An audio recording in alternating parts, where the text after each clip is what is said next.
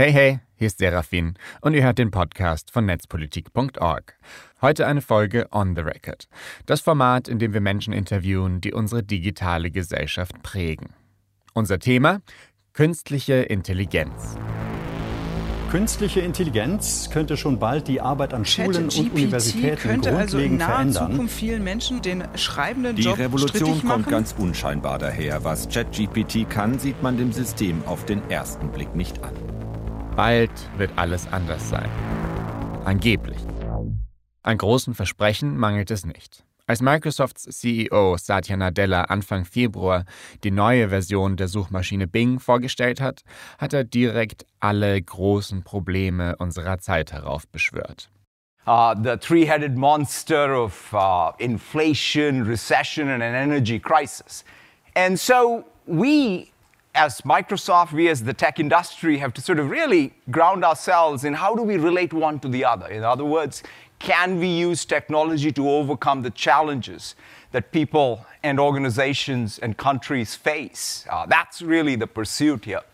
Inflation, Rezession, Energiekrise, das sind die Herausforderungen, vor denen wir alle und damit auch Microsoft steht. Die Lösung, so soll man es verstehen, künstliche Intelligenz. Eine ordentliche Dosis Technologie wird es schon richten also. Richtig spürbare Veränderungen lässt aber noch auf sich warten. Das neue Bing ist bisher nur für wenige NutzerInnen zugänglich. Was sich allerdings schon in vorauseilendem Gehorsam verändert hat, sind die Aktienkurse. Microsoft hat es in beeindruckender Geschwindigkeit geschafft, den Hype zu vergolden. Aber wie sieht es aus, wenn künstliche Intelligenz nicht zuallererst als Investitionsobjekt gesehen wird, sondern sich dem Gemeinwohl widmet? Theresa Züger vom Humboldt-Institut für Internet und Gesellschaft stellt sich diese Frage schon lange. Mit ihrem Team hat sie die Plattform publicinterest.ai gegründet, wo Projekte gesammelt werden, die künstliche Intelligenz in den Dienst der Gemeinschaft stellen. In einem kürzlich veröffentlichten Paper hat Theresa Züger eine Reihe konkreter Policies für künstliche Intelligenzprojekte vorgeschlagen, um sich ihrer Verantwortung angemessen zu stellen. Netzpolitik.org Gründer Markus Beckedahl hat sich mit ihr getroffen, um darüber zu sprechen, worauf es ankommt, wenn man eine KI für das Gemeinwohl entwickeln will.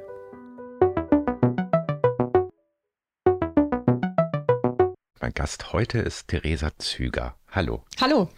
Du bist Leiterin des AI and Society Labs beim HIIG, dem Humboldt-Institut für Internet und Gesellschaft hier in Berlin. Genau. Was machst du da genau? Ähm, also im AI and Society Lab haben wir verschiedene Projekte, aber hauptsächlich forschen wir und das Herz unserer Forschung ist eine Forschungsgruppe, die vom BMBF gefördert wird, wird und die ähm, konzentriert sich auf gemeinwohlorientierte KI, was das ist und wie wir es selber auch entwickeln können. Public Interest AI im Englischen.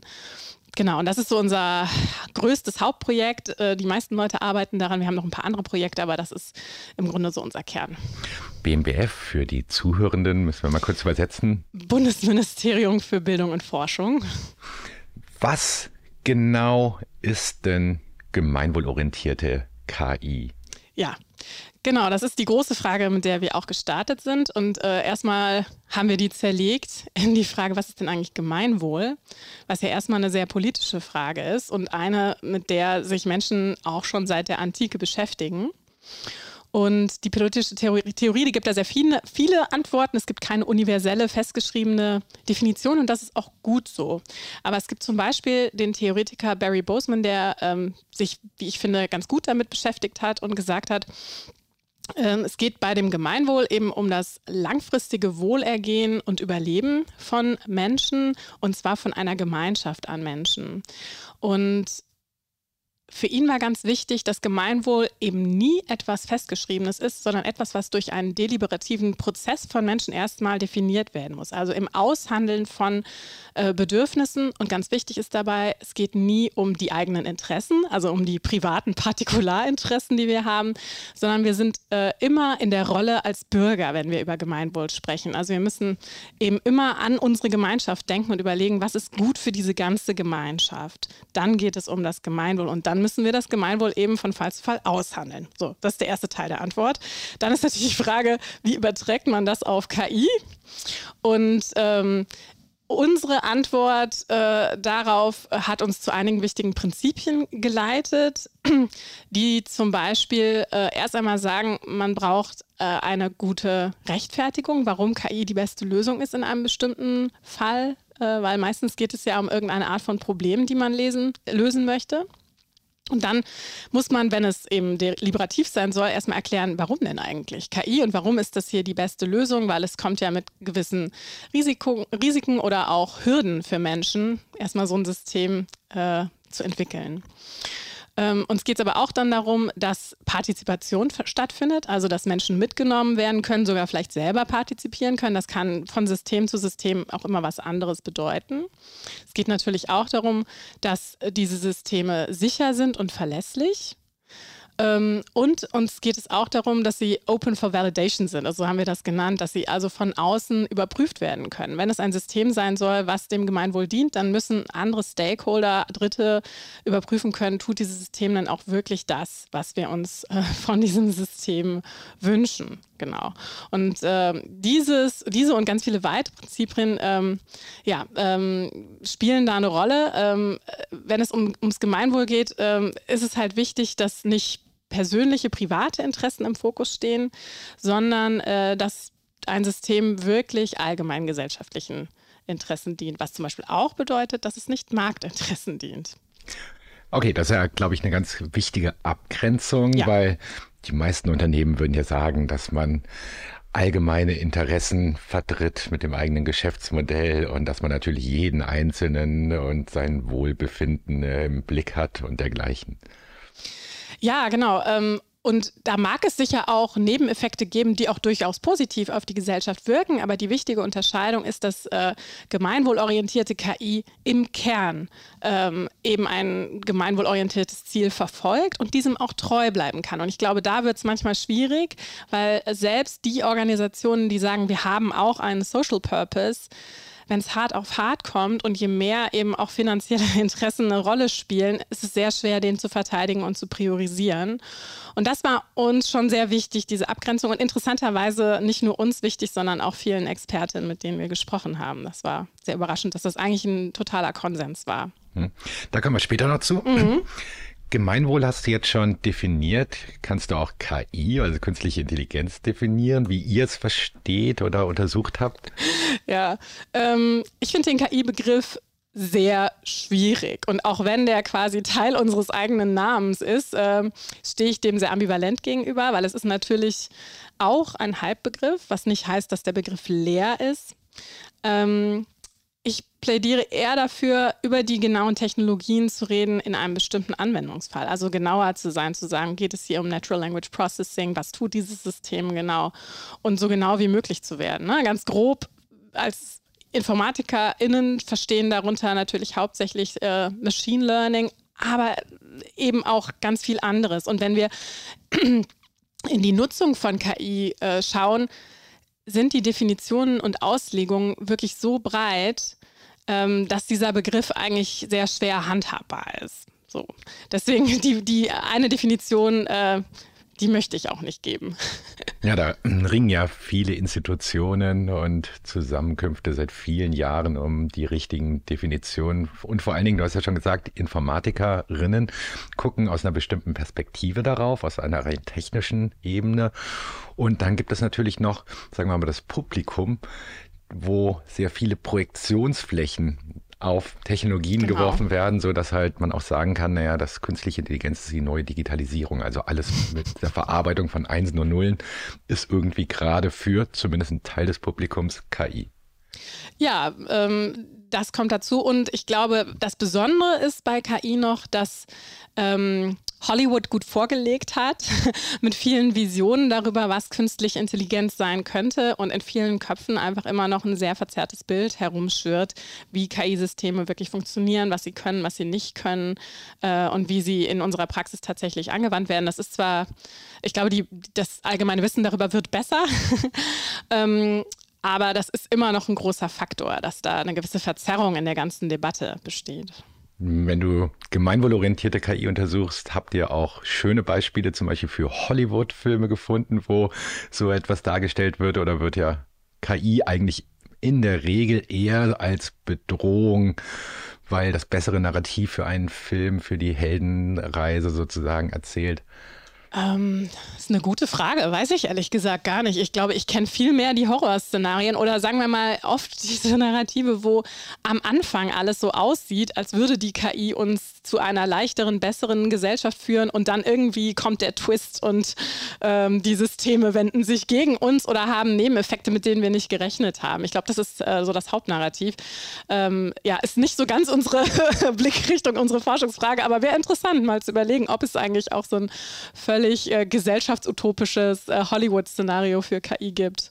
Vielleicht haben deine Hörer da Ideen. Ich glaube, da bin ich nicht so bewandert. Okay, ja, wenn ihr da irgendwas habt, dann schreibt es gerne in die Kommentare rein. Das ist nochmal ein Thema vielleicht für einen weiteren Podcast. Aber kommen wir zurück zu deiner Forschung. Ihr habt unter anderem für ja auch Ministerien eine große Studie zum Thema Civic Coding gemacht, mhm. wo ihr explizit euch ja mit gemeinwohlorientierter KI-Entwicklung und ihre ja, Herausforderungen auseinandergesetzt habt. Genau. Ja, also das war, jetzt kommen wieder lange Ministeriennamen. Es waren drei Ministerien, äh, die uns damit beauftragt haben. Das Bundesministerium für Umwelt und Verbraucherschutz, das Bundesministerium für Familie, Senioren, Frauen und Jugend und das Bundesministerium für Arbeit und Soziales. Diese drei, die haben sich zusammengeschlossen zum Civic Coding Innovationsnetz und haben ähm, ja, das Ziel, gemeinwohlorientierte KI in Deutschland zu fördern. Dazu entsteht auch gerade eine Geschäftsstelle. Und bevor diese Geschäftsstelle gegründet wurde, haben sie halt gesagt, wir wollen erstmal verstehen, was ist das überhaupt? äh, wer agiert in diesem Feld? Wer sind die wichtigen Stakeholder? Was für Bedarfe haben die tatsächlich? Welche Risiken sehen die? Was für Potenziale gibt es aber auch? Und welche Herausforderungen haben die, bei denen wir sie unterstützen können?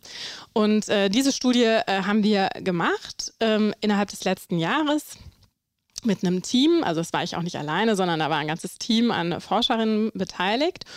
Und ähm, genau, wir haben insgesamt 20 Experteninterviews äh, gemacht und uns zehn Cases angeschaut, die in diesem Feld zu verorten sind und zu verstehen, was passiert denn gerade in der Praxis und ganz verschiedene Stimmen. Also es waren nicht nur eine Gruppe, sondern einerseits PraktikerInnen, die selber ähm, KI im gemeinwohlorientierten Sinne entwickeln, äh, aber auch Experten zu diesem Diskurs, äh, die wir zu Wort haben kommen lassen und die man auch in der Studie zu Wort kommen äh, sieht und äh, sie dort lesen kann. Ja. Wie geht man da vor, wenn man diese Studie macht? Also wie habt ihr die Projekte, zu denen wir später wahrscheinlich noch im Detail kommen, ausgesucht? Wie habt ihr die Expertinnen ausgesucht? Ja, also wir haben ähm, erstmal eine sehr große Recherche gestartet. Ne? Was gibt es eigentlich alles in diesem, in diesem Feld?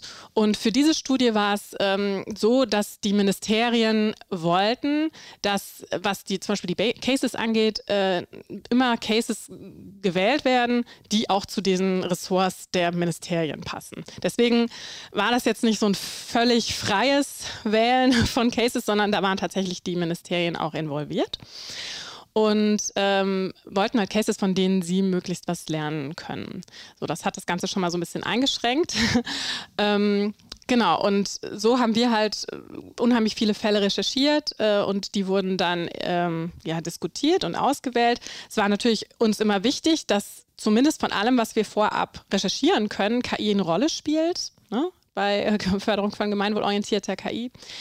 Ähm, und was die Expertinnen angeht, da hatten wir auch einen unglaublichen Pool an Expertinnen. Wir wollten auf jeden Fall Leute aus der Praxis haben. Uns ging es darum, dass wir möglichst unterschiedliche Stimmen hören können. Also bei so einer empirischen Studie, die qualitativ ist, ähm, ging es uns darum, explorativ erstmal zu verstehen, was gibt es da. Es ist ein relativ neues Feld. Deswegen ähm, ja, geht es uns erstmal darum, ähm, wichtige erste Thesen zu entwickeln. Ähm, und ja, deswegen haben wir versucht, eine sehr diverse Gruppe Gruppe zusammenzustellen und nicht nur so Leute mit denselben Problemen, sondern Leute, die aus größeren Organisationen kommen, Leute, die aus kleineren Organisationen kommen, Leute, die quasi diesen Diskurs beobachten. Ähm, genau. Also erstmal recherchiert man sie. Ja. Dann interviewt man sie. Genau, dann haben wir sie alle interviewt ähm, und dann wird alles transkribiert. das Macht das nicht eine AI? Nee, das, äh, das wäre so schön, wenn das eine AI machen könnte. Ähm, genau, nee, das äh, wird transkribiert und ähm, dann wird das ausgewertet. Wir haben dazu zum Beispiel äh, Max QDA genutzt. Äh, man kodiert dann das ganze Material ähm, und ähm, ja, bei uns war es so, wir hatten bestimmte Ziele, Dinge, die wir sowieso schon wussten, dass wir sie herausfinden möchten. Äh, mit denen äh, kodiert man dann, aber man entdeckt natürlich auch im Material Dinge, die überraschend sind, ne? also die sich verfestigen, je mehr man irgendwo das Material liest äh, und da merkt, das ist eine wichtige Aussage, die von unseren Expertinnen unerhofft gekommen ist. Und das ist natürlich auch spannend in diesem Auswertungsprozess. Genau, und dann äh, schreibt man gemeinsam und ähm, ja, diskutiert auch im Team gemeinsam, wie bestimmte Aussagen zu gewichten sind.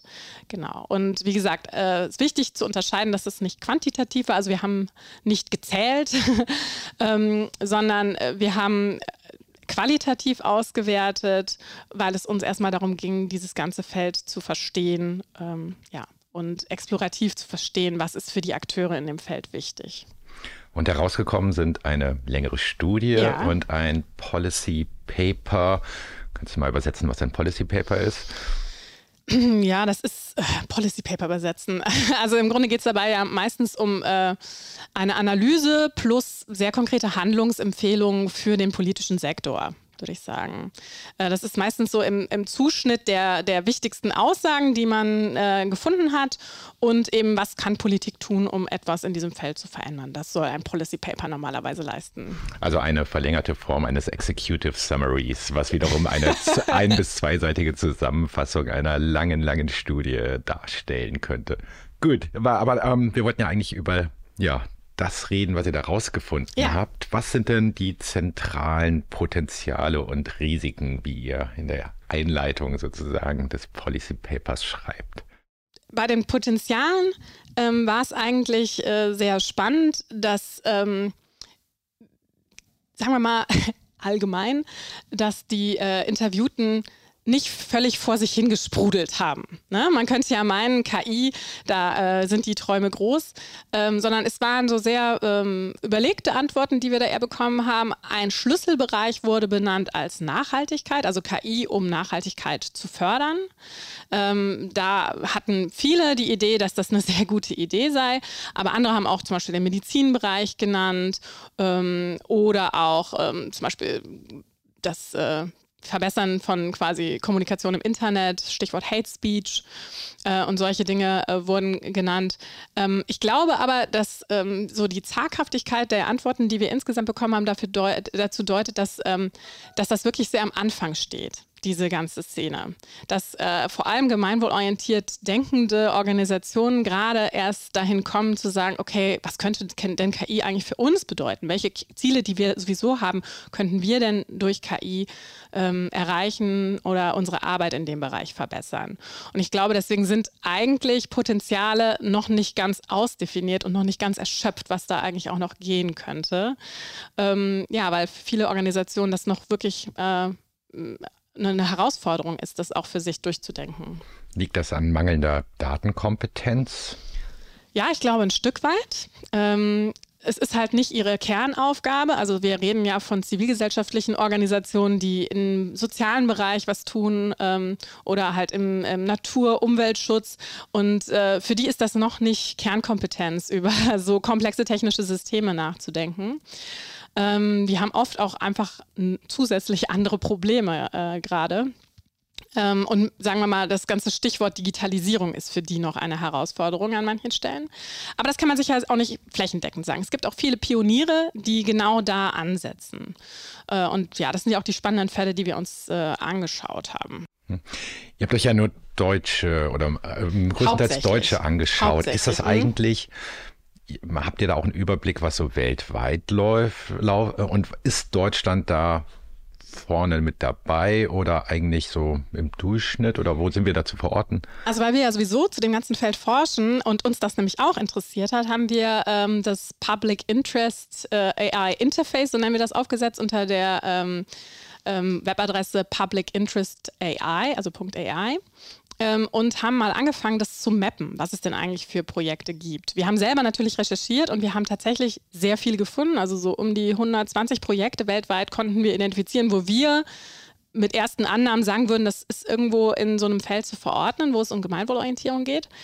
Genau, und auf dieser Map hoffen wir halt, dass viele äh, Projekte sich eintragen und mitmachen und quasi Teil eines öffentlichen Datensatzes werden, weil es ist ein riesiges Problem, dass ganz viele Projekte ähm, vielleicht äh, namentlich bekannt sind, aber dass man gar nicht genau weiß, was genau machen die, welche Form von Machine Learning oder KI benutzen die eigentlich, wer fundet die eigentlich, wem dienen die eigentlich, wer ist da überhaupt involviert. Also all diese Dinge sind manchmal öffentlich ähm, ja, große Fragen und es, es gibt viel Gerede um äh, äh, Public Interest AI und AI for Good, aber was das letztlich heißt, wem es am Ende dient, ja, das ist äh, manchmal ein großes Fragezeichen, auch wenn man sich als Forscherin äh, versucht, mit Fällen zu beschäftigen. Das wollen wir damit eben ändern und eben so einen globalen Überblick zu verschaffen.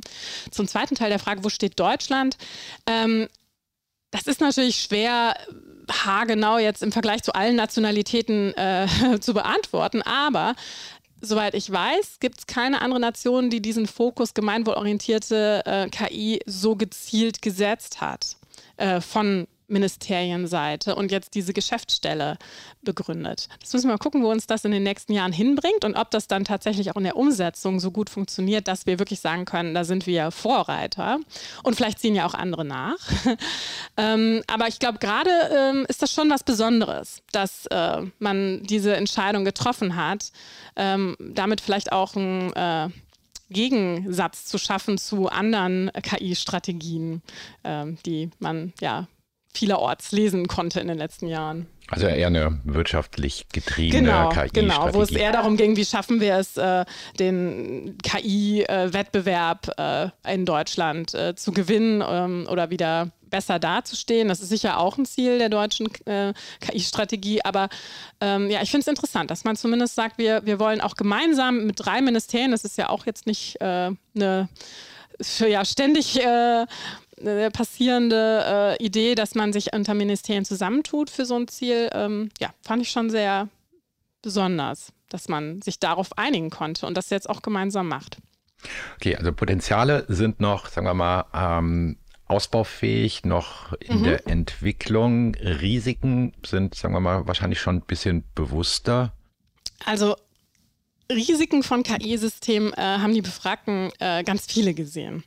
Und wir haben das ein Stück weit in unserer Analyse geteilt. Einmal allgemeine Risiken, und das sind auch viele die in aller Munde sind, also Biases, verzerrte Datensätze, ähm, aber auch sowas wie Dual Use von KI-Modellen. Ähm, also ein Modell ist für äh, den einen Use Case entwickelt worden, kann aber auch für etwas ganz anderes eingesetzt werden. Das wurde als Risiko ähm, behandelt. Dann haben einige gesagt, dass für sie generell die mangelnde Transparenz ein Risiko ist, also dass nicht klar ist, nach welchen Kriterien eine Entscheidung getroffen wird. Äh, und der äh, Umgang mit sensiblen personenbezogenen Daten bei KI-Systemen wurde auch als Risiko ähm, genannt. Das sind ja eigentlich auch viele Risiken, die allgemein immer wieder besprochen werden. Und ich fand es aber sehr interessant, dass dann weiter auch noch übergeordnete Risiken von unseren Akteuren äh, genannt wurden, nämlich zum Beispiel, dass es gewisse Machtasymmetrien innerhalb der Struktur der KI-Industrie gibt und dass sie darin ein gesellschaftliches Risiko sehen, dass eben vor allem große Tech-Unternehmen KI entwickeln können, weil sie die besten äh, Modelle, die größten Datenmengen haben und dass im Grunde andere Akteure da nur sehr schwer hinterherkommen.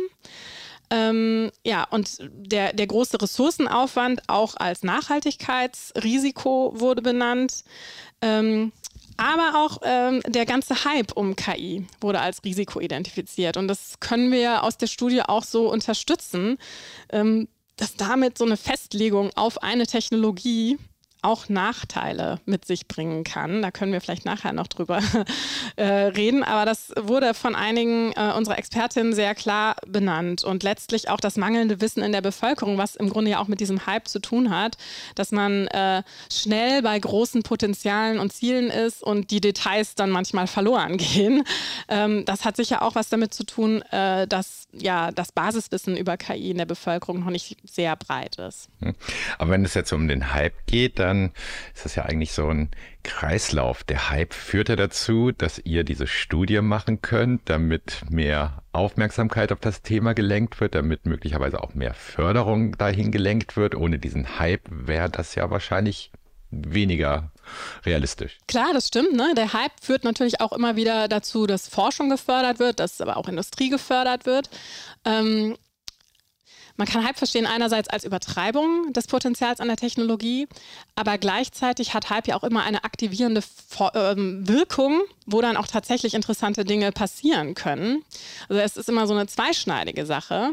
Ähm, und letztlich gibt es ja auch tatsächliche Potenziale und Möglichkeiten dieser Technologie. Wir müssen nur schauen, dass wir ähm, einen angemessenen Umgang damit finden, dass wir uns nicht davontragen lassen von so einem Hype und letztlich überschätzen oder auch übersehen, was letztlich auch gefördert werden muss. Ne? Dass der Hype darf eben nicht zu so einer Fokussierung äh, führen, dass wir nur noch an KI denken und vergessen, dass manchmal andere Technologien eine wesentlich bessere, wesentlich einfachere und vielleicht auch wesentlich günstigere Lösung sind. Und das ist eben die Gefahr, in die wir laufen. Und ich würde da wiederum sagen, dass gerade unsere Studie dazu beiträgt, von dem Hype wegzukommen. Also wir waren eigentlich sehr ähm, Hype abgewandt unterwegs, aber du hast natürlich recht. Ne? Also Hype führt dann auch immer dazu, dass überhaupt das Thema Aufmerksamkeit bekommt. Aber ich würde sagen, das ist eben eine zweischneidige Sache. Ja, weil auch die hohe Erwartungshaltung in einem Hype ja, zu genau. Enttäuschung führen kann und damit auch ein bisschen zu Desinteresse oder äh, ähm, ja, irgendwann sozusagen taucht so ein Desinteresse auf oder der nächste Hype ist da und dann wird das Geld umgeschiftet, während sich gerade Strukturen gebildet haben, die genau. dann keine Förderung mehr bekommen. Genau.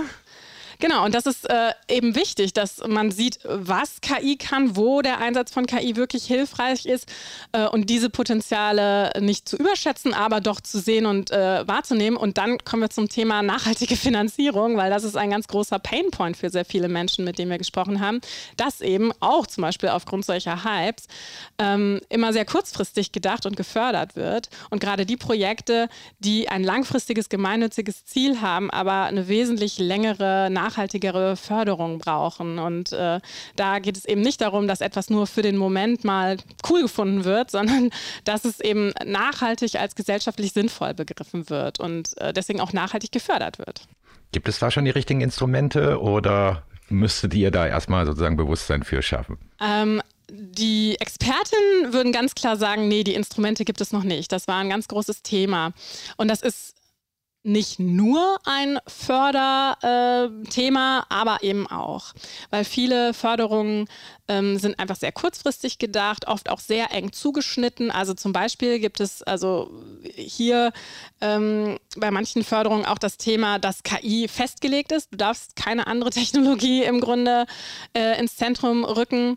Ähm, und diese Einschränkungen machen es für viele Akteure sehr schwierig. Und Maintenance und Erhalt von Systemen wird äh, ungern gefördert. Es geht oft um die shiny Pilotprojekte, wo eben etwas Neues entwickelt wird. Und äh, das ist gar nicht immer sinnvoll, sondern oft sind es bestehende Projekte, die weitergeführt werden müssen und die wieder eingestampft werden müssen, wenn das eben nicht funktioniert, eine Förderung zu bekommen. Und äh, das erlebt man, oder das beschreiben die Experten zumindest ganz äh, stark, dass sie das erleben, dass Projekte entstehen, gute Projekte entstehen, aber dann auch wieder ja, verschwinden nach einigen Jahren, weil sie nicht äh, ja, erhalten bleiben können, gepflegt werden können. Und vor allem auch nicht nachgenutzt werden können, weil die Dokumentation von Projekten ist ein weiteres Pro Problem. Und da geht es auch schon um die Dokumentation von, von guten Datensätzen, um die Pflege von guten Datensätzen. Auch die sind ja im Grunde eine Basis, um Systeme zu entwickeln und können ja auch für ganz verschiedene Projekte nutz nutzbar sein. Aber eben nur dann, wenn sie gut gepflegt sind, wenn sie verständlich aufbereitet sind, sodass äh, der Nächste auch immer noch ähm, weiß, wie er einen Datensatz nutzen kann. Und ja, da merkt man, da gibt es riesige Defizite, gerade was öffentliche Daten angeht. Also die erstmal zu bekommen, und dann in einen, einen sinnvolle, äh, gut gepflegte, ähm, einen gut gepflegten Datensatz umzuwandeln, ist eine riesige Arbeit. Und das ist auch nochmal ein Thema, Arbeit, die oft nicht gut bezahlt wird und nicht honoriert wird. Und das eben auch in der Förderung nicht. Also da kommen wir wieder zurück zu dem Kreis, dass da eigentlich die Förderinstrumente noch nicht ausreichend sind und noch nicht die Bedarfe, die es in der Community wirklich gibt, abdecken können. Ist das ein Problem von klassischer ähm, Innovationsförderung oder gerade ein Problem, wenn die Kombination aus Innovationsförderung mit gemeinwohlorientierten Förderinteressen im Vordergrund steht? Weil normalerweise, ne, also mhm. von der mhm. Logik her denkt man, ja, in diesen Fördermechanismen, ja, wir tun jetzt einen Leuchtturm mhm. fördern. Und dann in der Regel sind es ja wirtschaftlich äh, motivierte Leuchttürme. Dann denkt man, naja, dann geht er halt zum Venture Capitalist genau. oder es gibt noch andere sozusagen Fördertöpfe, die ihr dann anzapfen könnt für die Seeding-Phase und so weiter.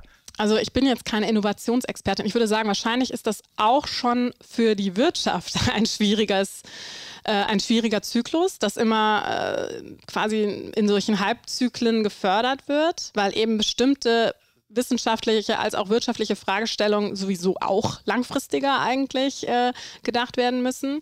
Aber wenn es um Gemeinwohlorientierung geht, dann ist das einfach ein riesiges Problem, weil äh, Gemeinwohl richtet sich nicht immer nach dem nächsten Hype, sondern es sind ganz oft die Basics, die schon fehlen und die nachhaltige Infrastruktur, die erst einmal wichtig ist. Ähm, und das haben wir auch eben bei den Projekten gefunden, dass äh, das für die die eigentlich noch größeren Bedarfe sind, ähm, auf die dann bestimmt auch mal ein interessantes KI-Projekt äh, entwickelt und gebaut werden kann. Aber eigentlich fehlt es an viel grundlegenderen Dingen, gerade in dieser ähm, gemeinwohlorientierten, im gemeinwohlorientierten Sektor.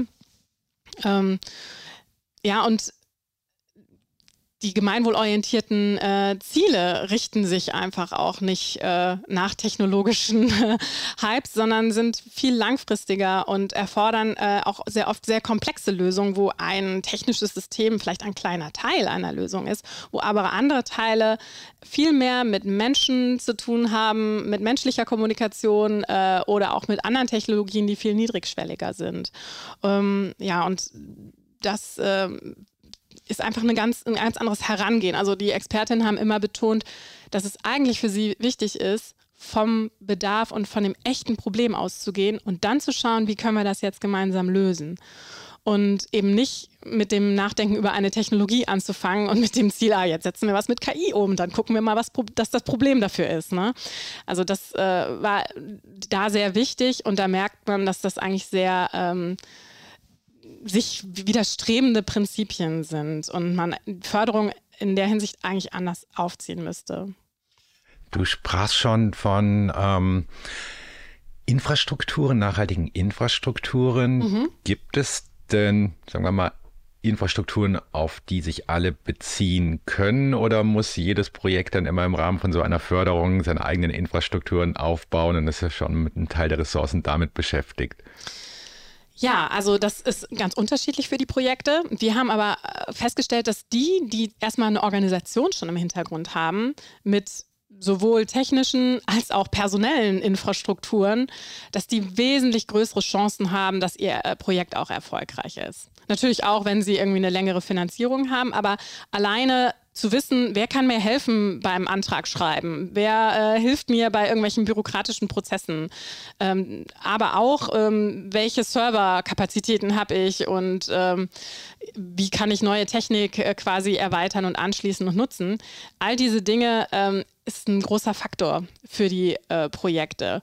Und das ist eben ganz unterschiedlich, ob die die komplett neu aufbauen müssen oder äh, ob da schon was da ist. Und es hat natürlich auch mit ihrem Thema zu tun. Ähm, oft gibt es ja Themen, die, wo es tatsächlich auch Daten gibt, wo man zum Beispiel dann zu öffentlichen Stellen gehen kann und sagen kann, hey, wir würden gerne etwas mit euren Daten machen, weil wir haben da ein gemeinnütziges Ziel und eure Daten könnten uns da helfen. Äh, und da haben viele der Akteure gesagt, dass sie das fast Kafkaesk fanden, mit öffentlichen Stellen darüber zu kommunizieren, weil die oft nicht in dem Bewusstsein, dass diese Daten für gemeinwohlorientierte Fragen einen Wert haben, ähm, diese Daten sammeln und äh, auch oft in einer Art und Weise quasi ähm, verwalten, dass die nur schwer nutzbar sind. Oft muss dann sehr viel von so einem Datensatz nochmal übertragen werden, verändert werden, um dann überhaupt mitarbeiten zu können, wenn man ihn denn dann bekommt. Also da ähm, stößt man auch nicht immer auf offene Ohren. Also es ist jetzt nicht so, dass sie sagen, yay, lass uns kooperieren und dann machen wir da gemeinsam was Tolles draus, sondern oft muss man da sehr viel Überzeugungsarbeit leisten, um erstmal an gute Daten zu kommen.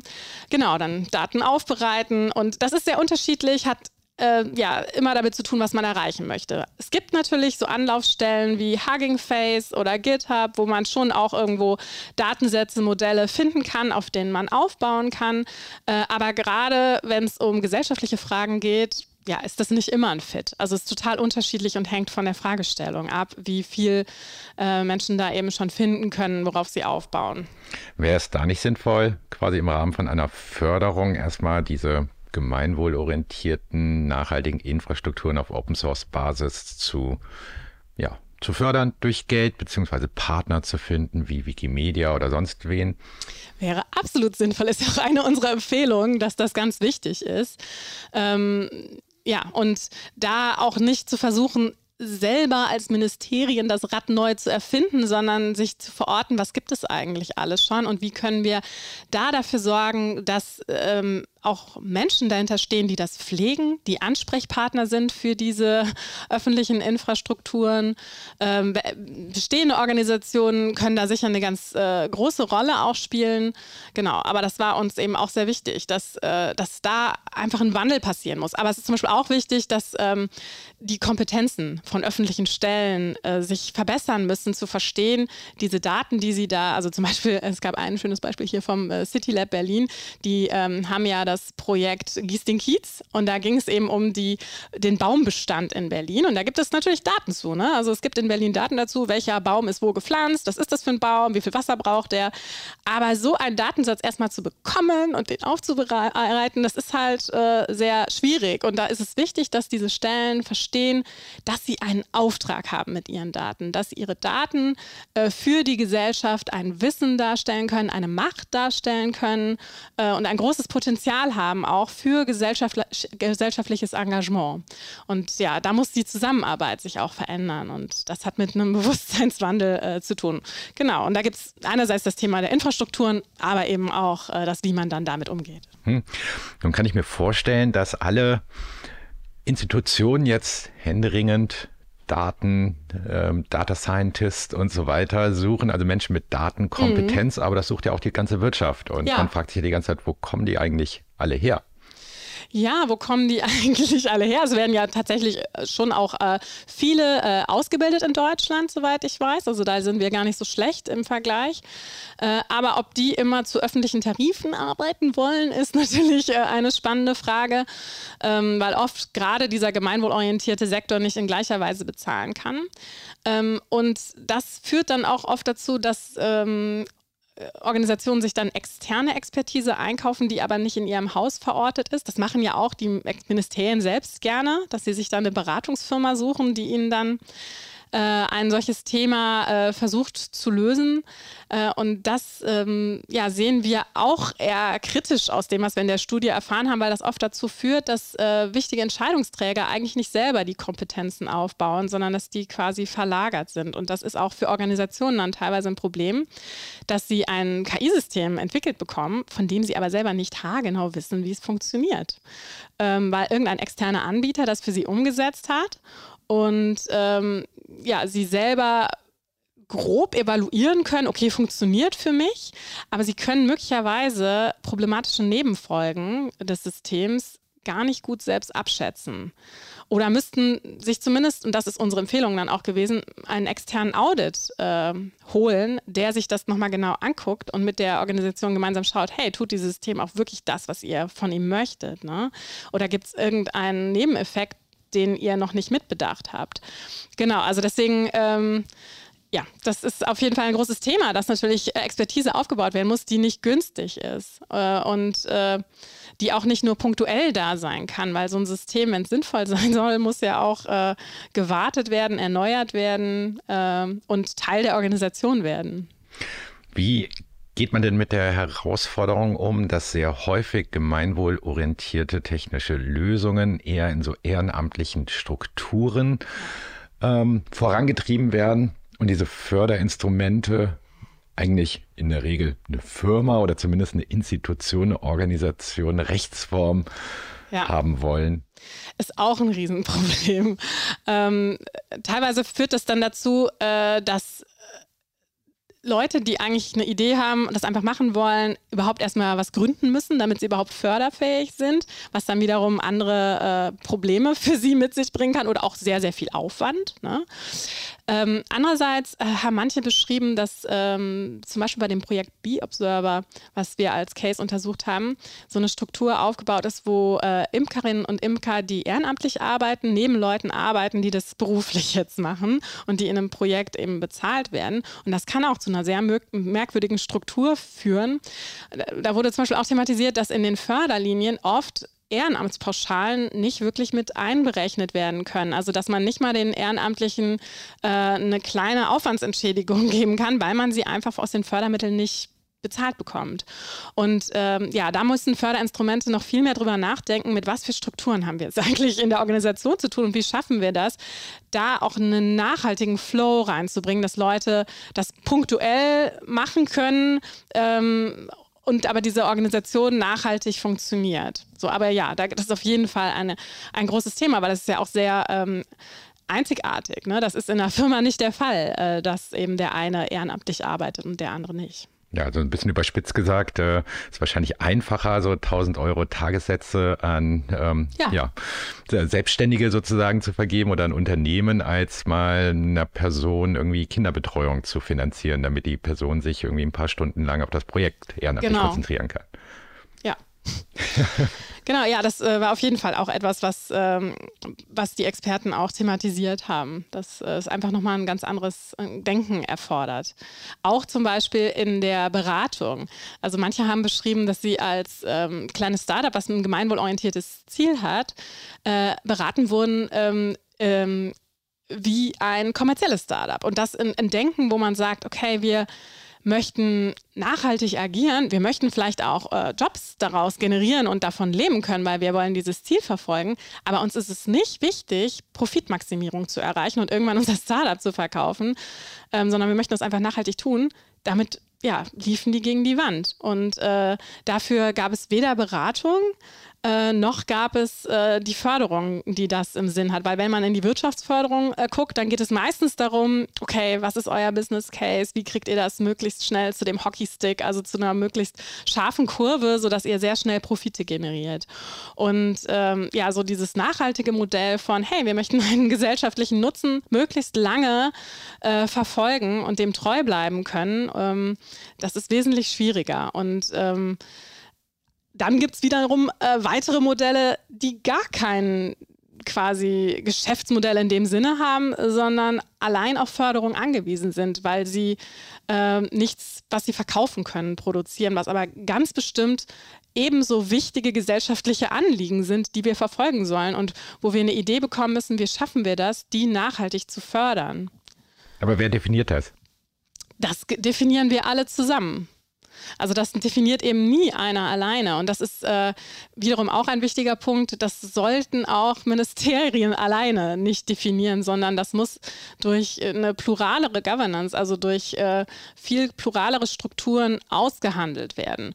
Und ähm, natürlich kann da jetzt äh, nicht alles per Volksentscheid irgendwie gewählt werden, aber ich glaube, es ist schon wichtig, dass man mit der Idee herangeht, dass, äh, dass da einfach sehr verschiedene Interessen konkurrieren und dass die auch um Funding konkurrieren und dass man sich äh, gemeinschaftlich entscheiden muss, ähm, was man fördert.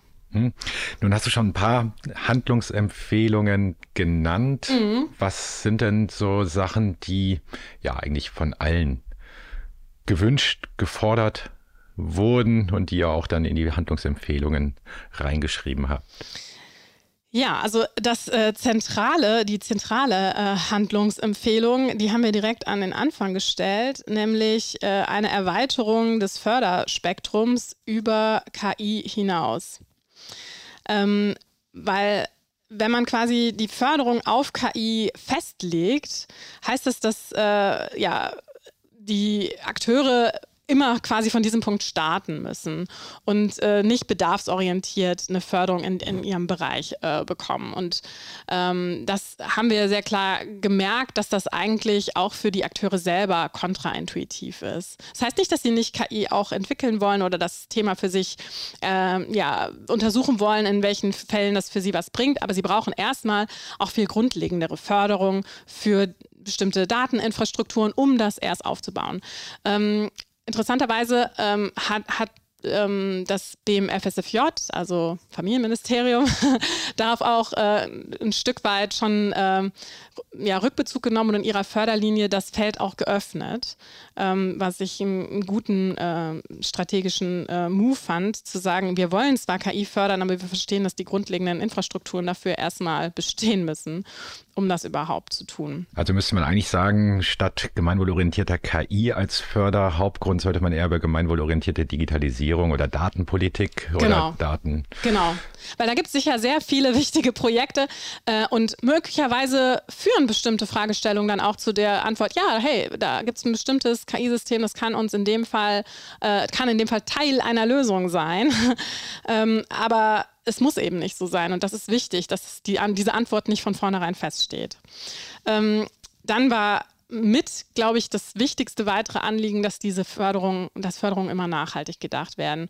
Und ähm, wir haben das in unserer Studie als, als ähm, Ökosystem für äh, gemeinwohlorientierte KI beschrieben, also dass es darum geht, ähm, viel langfristiger ähm, und auf ganz verschiedenen Ebenen zu ermöglichen, dass diese Szene entsteht und dass diese Projekte langfristig entstehen. Und das hat einerseits was damit zu tun, dass eben die Förderinstrumente langfristiger und auch flexibler sein müssen, also mehr Freiheiten geben müssen und zum Beispiel verschiedene Fördermodelle anbieten können. Ähm, aber es hat auch damit zu tun, dass man eine gemeinsame Strategie äh, entwickelt und die auch teilt und die auch mit Akteuren äh, quasi diskutiert, ähm, Allianzen unter den Akteuren äh, fördert und äh, weiterentwickelt, zum Beispiel mit jungen, äh, kleinen Projekten, die aber ein ähnliches Anliegen haben wie große etablierte Organisationen, die vielleicht noch gar nichts mit KI zu tun haben, aber zum Beispiel beide ähm, Umweltschutz äh, im Sinne haben und da eben solche Allianzen herzustellen. Ich glaube, das könnte eine eine sehr wichtige Aufgabe für eine Geschäftsstelle für gemeinwohlorientierte KI sein, äh, weil natürlich auch nicht alles staatlich gefördert werden kann muss es ja vielleicht auch nicht. Äh, aber ich glaube, man kann da ähm, im Grunde so als Anlaufstelle, Knotenpunkt sein, auch verschiedenste Akteure in diesem Feld äh, zu vernetzen und zu stärken. Ja, du hast ja schon gesagt, die soll eingerichtet werden. Ja. Was muss man sich darunter vorstellen? Ist das eine Telefonhotline oder? das äh, kann ich tatsächlich selber nicht beantworten, weil da bin ich auch gar nicht involviert. Ähm, ob das eine physische Stelle wird, wo man reingehen kann. Ich finde das toll und wichtig, aber ob das so sein wird, das kann ich nicht beantworten. Ähm, da müsstest du ähm, die Ministerien selber nochmal fragen und ähm, ja, die, vor allem die Akteure, die äh, diese Ausschreibung gewonnen haben, was sie denn jetzt genau vorhaben. Ähm, ja, also da bin ich auch sehr gespannt, was genau passiert und wie die ihre Arbeit aufnehmen werden. Ja, das kann man in Zukunft dann sich nochmal genauer anschauen. Aber was sind noch weitere Handlungsempfehlungen? Ähm, ja, eine, die mir noch als äh, wichtig äh, äh erscheint, ist äh, neben dem ganzen Finanzierungsthema ähm, das Thema wertschätzende Community-Arbeit, weil äh, das war etwas, was auch immer wieder aufgetaucht ist, dass ähm, viele Akteure das Gefühl hatten, ähm, dass mit ihnen noch nicht ganz auf einer Augenhöhe kommuniziert wird. Und ähm, wir haben halt sehr dafür plädiert, und auch die Expertin haben sehr dafür plädiert, dass sie eben auf äh, Augenhöhe einbezogen werden in Überlegungen, dass sie wirklich äh, politische Interessen und äh, Ideen diskutieren können und dass letztlich auch Strukturen geschaffen werden, wo zivilgesellschaftliche Akteure mitentscheiden können, was denn die strategische Ausrichtung wird und möglicherweise auch, welche Ziele priorisiert werden über anderen. Ähm, und dafür muss erst äh, quasi noch eine Struktur geschaffen werden, äh, wie dieser Aushandlungsprozess dann äh, ja, stattfinden kann. Ähm, Und viele haben sich eben gewünscht, eben nicht nur mal kurz beim Hackathon seine Ideen reingeben zu können, sondern eben langfristiger mitsprechen zu können und äh, ja, da ernst genommen zu werden. Das war, glaube ich, noch äh, ein ganz wichtiger Punkt. Hast ähm, du ja. Vorstellungen, wie so eine Struktur aussehen könnte, wenn du jetzt, sagen wir mal, hm. entscheiden könntest? Ja, wenn ich entscheiden könnte, dann gäbe es auf jeden Fall ähm, Beiratsstrukturen. Ähm, wo verschiedene zivilgesellschaftliche Akteure auch wirklich äh, möglichst nicht nur die üblichen Verdächtigen, sondern aus verschiedenen Bereichen, auch aus verschiedenen Interessengebieten Akteure, ähm, die dort äh, mitentscheiden, mitverhandeln können, ähm, auch möglichst wechselnd, sodass das nicht über zehn Jahre dieselbe Person ist, sondern immer, immer wieder andere Akteure auch mitsprechen können. Ähm, ja, das, ähm, das könnte ich mir gut vorstellen, dass sowas gut funktionieren könnte. Ich glaube, das ist ja auch in vielen Organisationen schon erprobt. Ähm, ja, dass, dass man äh, größere und vielleicht auch kleinere Beiräte hat in verschiedenen Fokusthemen vielleicht auch, Gremien schafft, wo äh, eben nicht nur politische VertreterInnen und äh, Ministerialvertreter drin sitzen, sondern eben auch zivilgesellschaftliche Akteure, die dann aber auch wirklich mitentscheiden dürfen. Also nicht nur allein in beratender Funktion, sondern ich glaube, dann wäre es wichtig, dass die gemeinsam abstimmen ne? und äh, dass, da, dass man da versucht, demokratische Strukturen auch in so eine Geschäftsstelle zu bringen. Hm, gibt es da schon Beispiele aus anderen Feldern? Also was ich sehr spannend fand, war, ähm, was wir von der Mozilla Foundation äh, gelernt haben, die nämlich tatsächlich äh, für Projekte, also für jedes einzelne Projekt auch ähm, Gremien haben, mit denen sie Entscheidungen treffen. Und äh, was ich sehr spannend fand, war, dass sie ähm, dass nicht jeder einfach nur sagt, hopp oder top, diese Änderung machen wir jetzt für das System oder die machen wir nicht, sondern dass sie gemeinsam vorher Kriterien festlegen, ähm, was ihre Prioritäten sind, also was sie eigentlich erreichen möchten mit bestimmten äh, Änderungen des Systems. Also da, das war so ähm, das, was diese Gremien gemeinsam, also im Prozess dann entscheiden. Und ähm, da ging es dann darum, dass sie dann bestimmte Punkte verteilen nach festgelegten Kriterien, dass also nicht nur eine reine ähm, Bauchentscheidung letztlich gefällt werden kann. Und das fand ich zum Beispiel sehr, äh, sehr interessant, dass man sich erstmal über gemeinsame Ziele verständigen muss und die auch transparent macht, weil das ist ja auch ein wichtiger Punkt. Ne? Auch so eine Förderlinie muss irgendwo sagen, was, was für gemeinwohlorientierte Ziele wollen Sie jetzt verfolgen? Was verstehen Sie darunter?